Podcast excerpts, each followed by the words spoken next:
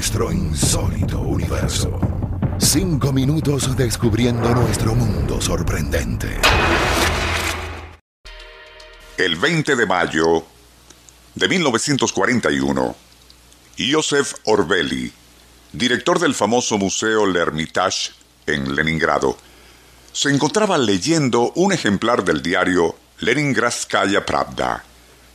Allí se reseñaba la gran exposición organizada por Orbeli con la finalidad de mostrar objetos y artesanías de la época de Tamerlán, uno de los más famosos emperadores mongoles y conquistador de Persia, así como de Asia Menor. El reportaje en cuestión, al comentar el interés que despertaba el nombre de aquel temible guerrero, informaba que una expedición científica había viajado a Samarcanda, capital del imperio mongol en el pasado, con el fin de abrir el mausoleo Gur Emir, donde reposaban los restos de Tamerlán. Coincidencia o no, la apertura de aquel catafalco, y según antiguas supersticiones, equivalía a desatar muerte y desgracias. Nuestro insólito universo Cinco minutos recorriendo nuestro mundo sorprendente. Una producción nacional independiente de Rafael Silva. Certificado número 3664. La agorera tradición rezaba que si se llegaba a destapar la fosa del emperador Tamerlán, ello provocaría que malignos espíritus de guerra alojados allí saldrían a esparcir muerte y destrucción, no solo en Rusia, sino en el mundo entero. En tono irónico, el despacho de prensa comentaba que en plena era moderna ya nadie podía estar creyendo en supersticiones o leyendas.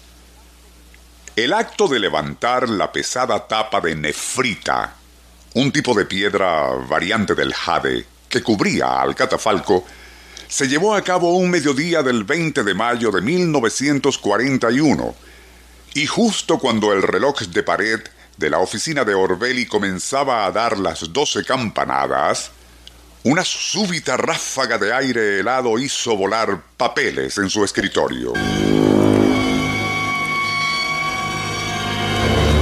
Pero, aire frío en pleno verano fue entonces cuando el director del museo recordó lo de la antigua leyenda acerca de los males que traería destapar el catafalco de Tamerlán. ¡Qué absurdo! pensó Orbeli. Estar creyendo que remover la tapa de una lápida podía liberar espíritus malignos alojados allí. Quizás no fue más que una coincidencia, pero justo al mes de haber sido removida la pesada losa que cubría el catafalco del sanguinario emperador mongol, divisiones blindadas del ejército alemán irrumpieron a sangre y fuego en territorio ruso. Tan fulminante y destructivo fue aquel ataque, que en los primeros días se adentraron profundamente en la Unión Soviética. Aquello, y según lo relataría posteriormente Nikita Khrushchev en sus memorias, afectó de tal manera al dictador Joseph Stalin que durante esos días cruciales permaneció en un extraño estupor, incapacitado para tomar decisión alguna y sin que sus generales se atrevieran a presionarlo.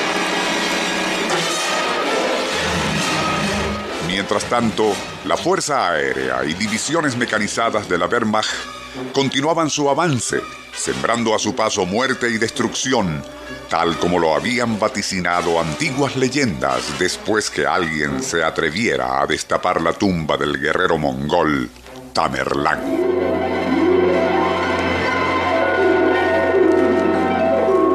Nuestro insólito universo